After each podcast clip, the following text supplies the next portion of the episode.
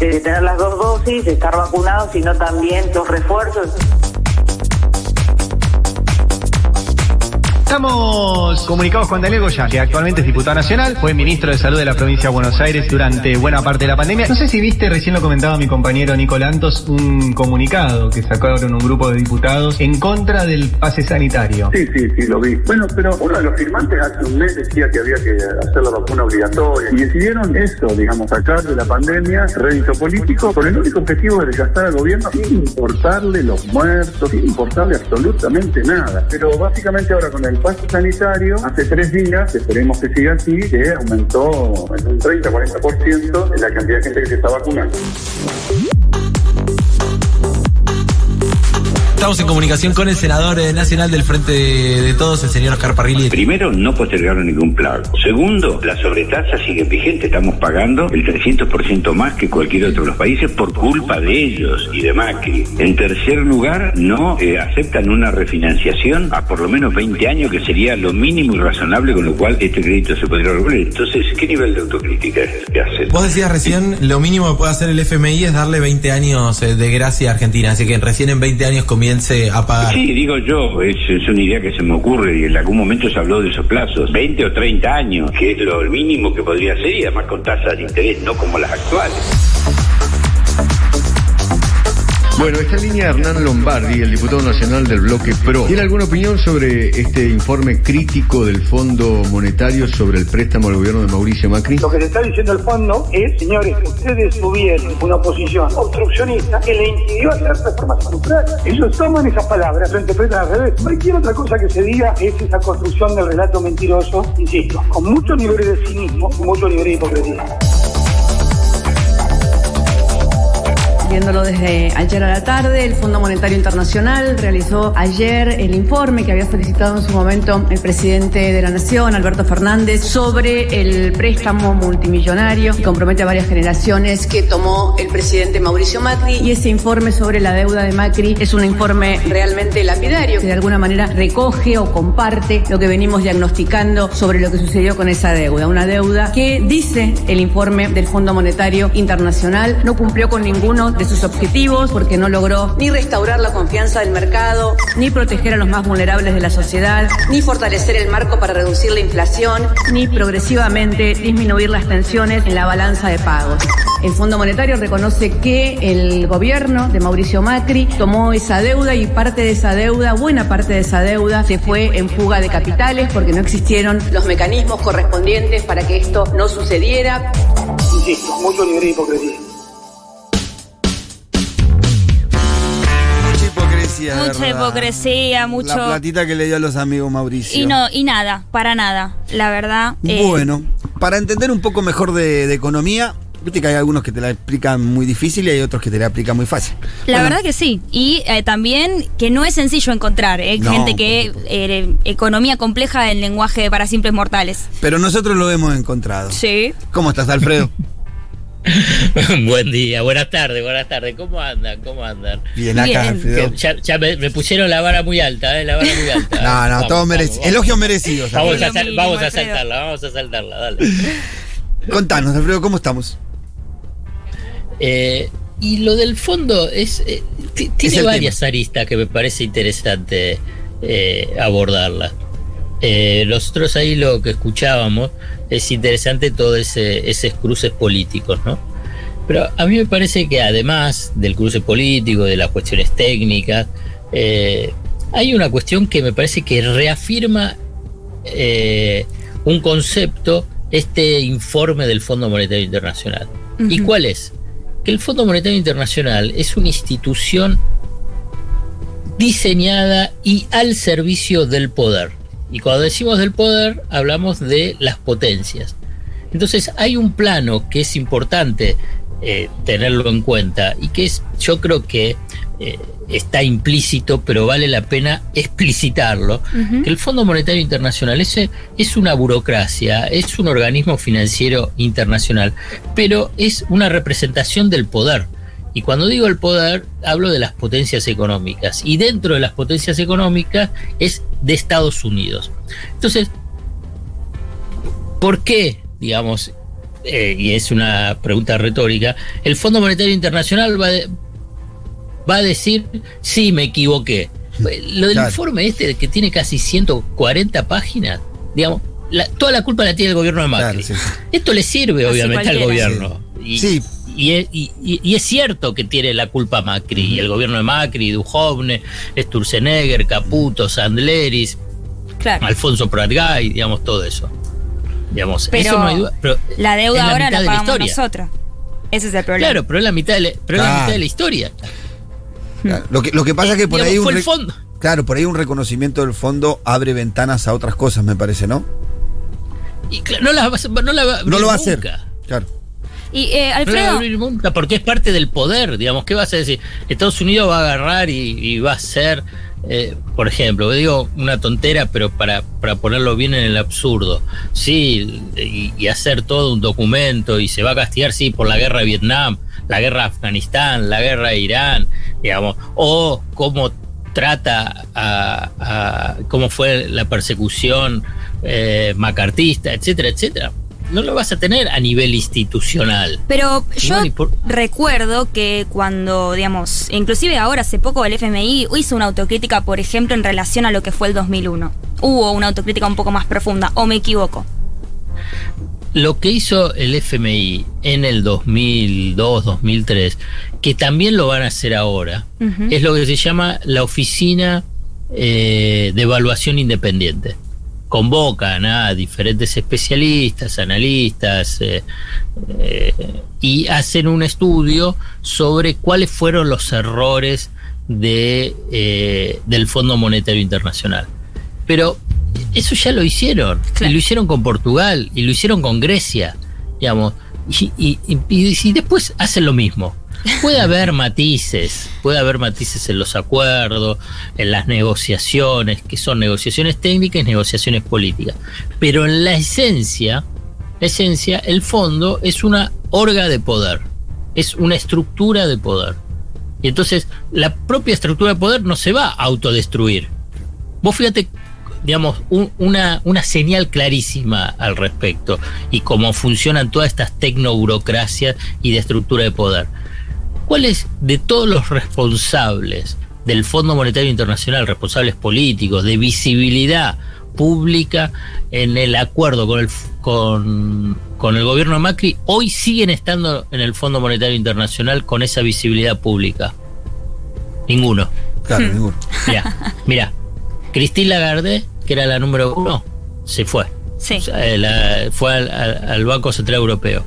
El número dos, que fue el que definió todo, David Lipton de Estados Unidos, volvió a su país a trabajar en, en- en el sector privado, en fondos de inversión, y, las, y la ministra de Economía, que se llama secretaria del Tesoro, Janet Yellen, lo Uy, uy, uy. ¿Lo perdimos? ¿Estamos bien? ¿Hola? Creo que Oh, creo que se lo nos perdimos, fue Alfredo. Alfredo. Bien, bueno, Ay, bueno. en breve estábamos, lo, lo estábamos conectamos. hablando muy interesadamente de- de- del, del- ¿Qué fue? ¿Un informe del Eh, Fondo sí, Monetario Internacional? eh, un informe que presentó el Fondo Monetario Internacional en el cual eh, supuestamente analizan los errores que hicieron fracasar el programa del 2018 durante el gobierno de Mauricio Macri. Sí. Todos los errores eran del gobierno, Claro. ninguno era adjudicado hacia el Sí, FMI. creo que como, como bien decía Alfredo, le sirve al gobierno ah, políticamente para discutir hacia adentro y para dar un debate hacia adentro de nuestro país en Sí. cuanto al rol de Mauricio Macri y el desastre que hizo, que todos ya veíamos venir. Pero bueno, ellos con una hipocresía pocas veces vistas, eh, seguían discutiendo estos temas, ¿no? Seguían no haciéndose cargo de esta situación, seguían, siguen poniendo trabas en, en- en las ruedas. Bueno, acá lo recuperamos, Alfredo. A ver, Aquí estamos, Ahí aquí estamos. estamos, aquí estamos. Te perdimos, no sabíamos qué decir, ¿eh? estábamos ¿A dónde, ¿A dónde quedé? Eh, ya me olvidé decir. eh, yo también me olvidé, pero igual- No, de que, que- de Sí. que, de que era una estructura de poder y no se iba a sí. autodestruir. Bueno, claro. Y, y un ejemplo y una señal muy clara al respecto es que todos los que participaron públicamente en el acuerdo con el Fondo Monetario Internacional, con el gobierno de. Mauricio Macri, hoy no están. Claro. Ahora, Alfredo, yo te hago una consulta. Recién el Pitu decía, y vos también lo nombraste antes, claramente esto le da una oportunidad al gobierno para utilizarlo a su favor, hacer una autocrítica o una crítica en realidad hacia el gobierno de Mauricio Macri, pero ¿hay alguna manera de que esto afecte positivamente a la Argentina eh, en cuanto a la negociación con el pago de la deuda? Porque, digo, si ellos mismos reconocen que el plan fracasó, bueno, quizás nos pueden hacer un descuentito, ¿viste? No sé. No, lo que se- es, es una herramienta de negociación. Eh, claramente es una herramienta de Mm. negociación.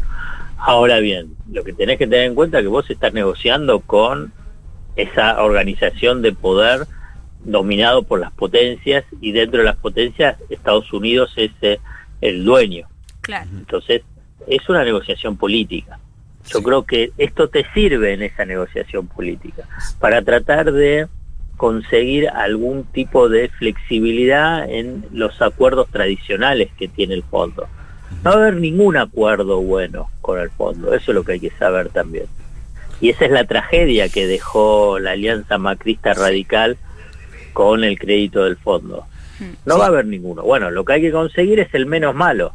Digamos, eso es una resignación, que no, es un criterio de realidad. Claro, sí, sí. Es una cuestión de vivir en Sí, a- a- aparte, una de las cosas que también dice, o entendí yo que dice el informe del Fondo Monetario Internacional, como que el préstamo que se dio estaba como bien dado. Lo Claro. que estaba mal fue las medidas que tomó el la administración de ese préstamo. Cosa que para Claro. nosotros no es así. Porque se fugó todo, básicamente. Se han fugado todo. Pero es cierto que se lo fugaron, pero es como que toda la culpa la tienen los funcionarios de Macri. Y es cierto, pero no es toda. Claro, es la no- mitad. no la reconocen otra las mitad son, son los del fondo. Yo leía una de las declaraciones, digamos, en el informe que decía, eh, el caso argentino deja preguntas importantes sobre cuándo el FMI debe estar preparado para desconectar los programas cuyos objetivos ya no pueden cumplirse de manera realista. Digo, me parece que en ese sentido ellos eh, tienen que hacer un, un balance donde se dan cuenta que claramente el resultado fue negativo, eh, pero esto... Digo, para vos, eh, ¿es un poco una autocrítica o es un poco... eh, una- Lavarse las manos. Claro. No, se lava las manos. El lisa- fondo se lava claro. las manos, porque esos son, son declaraciones de forma, Hmm, Claro. para mostrar que eh, aprenden de los errores y que esos aprendizajes no lo van a aplicar en- en- al a futuro. Cosa que es falsa, pero no porque yo lo diga, sino porque esa es la historia propia del fondo. El fondo bancó la década del 90 y estalló la convertibilidad. Claro. Bancó el, los diferentes programas de ajuste en Portugal, en Grecia y, y estallaron. Y ahora lo de Macri. Hmm. Digamos, después puede haber matices. Por ejemplo, ahora el fondo acepta en forma provisoria que haya controles de capitales. Bueno, Esto es la una de década las, del cri- 90 es una no de lo- las no- críticas que le hace a Macri, que no puso control de capitales Por antes, eso. ¿no? Claro. Eso, está bien. Entonces, pero eh, en la esencia, los acuerdos con el Fondo Monetario Internacional, para llevarlo de una forma muy sintética, son recesivos. Hmm. O sea, que haya menos... Bueno, que es una de las grandes discusiones que está teniendo ahora el equipo económico con, con el cuerpo técnico del fondo, que es cuál es el nivel de crecimiento para la economía en el 2022. Y el fondo no quiere que se crezca mucho. Por la demanda de dólares, ¿no? Exactamente. Porque ¿para qué quieres los dólares el fondo? ¿Que acumules dólares para qué? Para devolvérselo a ellos. Claro, y para el sector privado, ¿no? Claro. Porque también el fondo es auditor de los de los fondos de inversión. Sí, Eh, claro, eh, y a eso te iba a hacer ese comentario, porque el Fondo Monetario Internacional de repente sale con este informe diciendo, advirtiendo de que parte, la mitad del préstamo, la mitad de la guita que le dieron a Macri se fugó eh, pagándole a privados, a acreedores privados. Como si fuera que ellos no sabían que eso iba a pasar. Claro, pero, pero que además es una histórica función de los créditos del Fondo Monetario Internacional. Que puedan salir no solamente con que- Argentina. Claro, que puedan salir lo que vinieron a apostar.